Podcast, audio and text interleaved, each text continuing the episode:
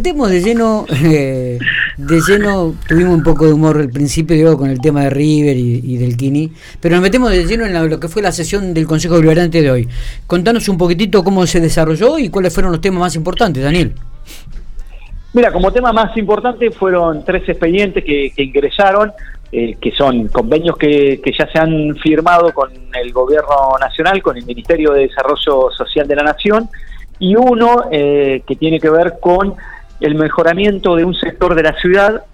Esto es un, proyecto municipal, pero que ya había eh, sido tratado en el Consejo Municipal de Tránsito, que nosotros este, en el Consejo Deliberante también lo habíamos tenido este tema y lo trasladamos para allá porque era una sugerencia de los vecinos y vecinas de la calle 300, 305 y 5, en donde se va a realizar un ordenador vehicular eh, es una especie de rotonda en ese sector de la ciudad porque se venían registrando, hay una problemática en el tránsito. ¿Cuál es la calle? Perdón, Daniel.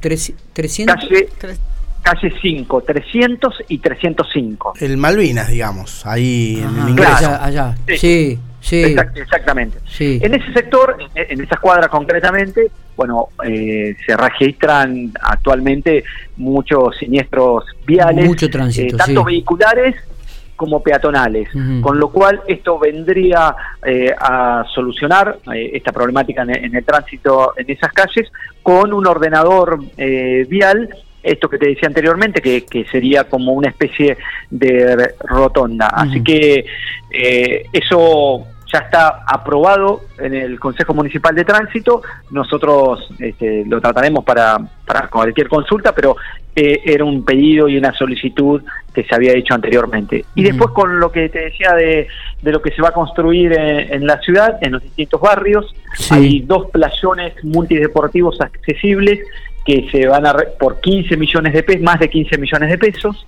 Uno en el barrio, barrio. Ranqueles uno en el barrio Ranquel, 21 y 500, y otro en el barrio sur, una buena noticia importante para, el barrio sur porque se va equipando de a poco, hay muchas viviendas. Estamos muy felices. Equipamiento. Estamos muy felices ah, los del barrio. Miguel me mira porque yo hablo mucho del barrio sur, porque sabe que es el mejor barrio de Pico, el más lindo, el que, más creció y lo que hemos luchado para que crezca ese barrio.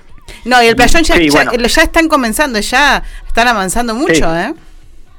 Sí, sí, con, bueno, el lugar ahí sería puntualmente la 219 bis entre 260 bis y 262. ¿Dónde está la plaza? En, el barrio sur. Exacto. A ver, estas son realmente muy buenas noticias para, para la ciudad por los playones multideportivos accesibles en dos barrios, como el Ranqueles del barrio sur, y en el barrio Ruchi, eh, el centro integrador comunitario, el actual centro integrador, a ver, como hay una densidad poblacional cada vez mayor y teniendo en cuenta las 45 hectáreas que se van a construir viviendas, conjuntos de viviendas, dos núcleos de viviendas, cada vez más familias, bueno, se necesita ampliar el centro integrador hay un aporte de 42 millones, un aporte no reintegrable de 42 millones de pesos del Ministerio de Desarrollo Social de la Nación para la construcción de un Zoom, de un este, salón de usos múltiples para el barrio Ruchi, para el centro integrador. También importante es para básicamente propuestas y actividades educativas, sociales, capacitaciones, deportivas, recreativas. Todo eso se va a desarrollar eh, en un nuevo espacio que se va a construir prontamente en el barrio Ruchi. Eh, es decir que bueno se, vienen generando además de las obras eh, a nivel de, provincia y de nación que ya están ejecutándose en Pico se van a generar aún más todavía no en, este año en este 2023 en el 2023 están estas, estos proyectos que, que van a ser realidad porque se van a empezar a construir en lo inmediato. Son fondos provinciales, fondos nacionales y eh, lo puntual que más allá de, de todo lo que se hace eh, en el sector céntrico, en el viejo casco urbano, que, el asfalto, también hay muchas obras que se realizan en los barrios y que son necesarias y que tienen que ver con este, mejorar la calidad de vida, que tienen que ver con eh, mejorar el, el, barrio y darle el equipamiento adecuado a vecinos y a vecinas. Y bueno, una vida saludable también porque los playones multideportivos accesibles tienen que ver con eso, con la práctica de la actividad física y una vida saludable para la comunidad. Totalmente, totalmente. Dani, no sé si nos queda algo en el tintero, si no te agradezco mucho. ¿eh? Bueno, no, en realidad también hubo eh, un encuentro interesante con eh, ah, estudiantes con, de, con estudiantes, ¿no? Con alumnos y alumnas de estudiantes de, sí, de, del Colegio El Salvador, que también aprobamos, por otra parte, para, para tener en cuenta eh, que el 31 de mayo festejan el 75 aniversario de la Escuela República El Salvador. Así que es importante y también recibimos al Centro de Estudiantes y demás alumnos y alumnas, eh, y en un intercambio realmente interesante.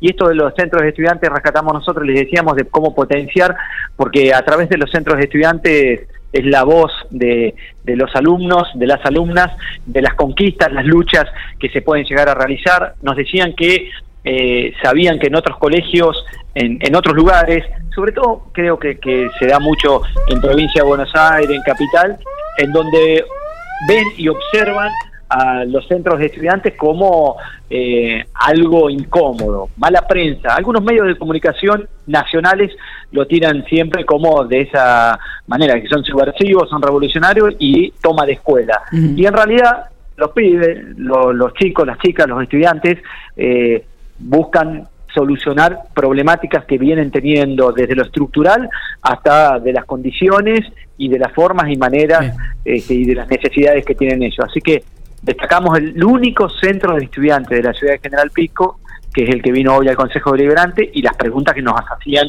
a los concejales. Eh, la verdad que fue un ida y vuelta muy, muy importante y esperemos que en, la ciudad haya más centros de estudiantes. formación de futuros políticos.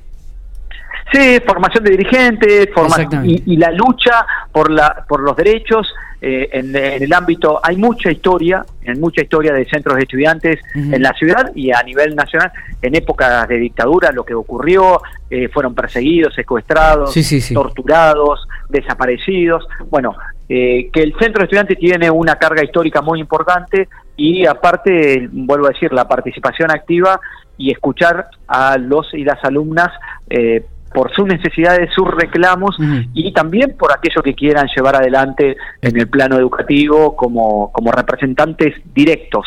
¿eh? y que tengan este, voz y voto. Totalmente.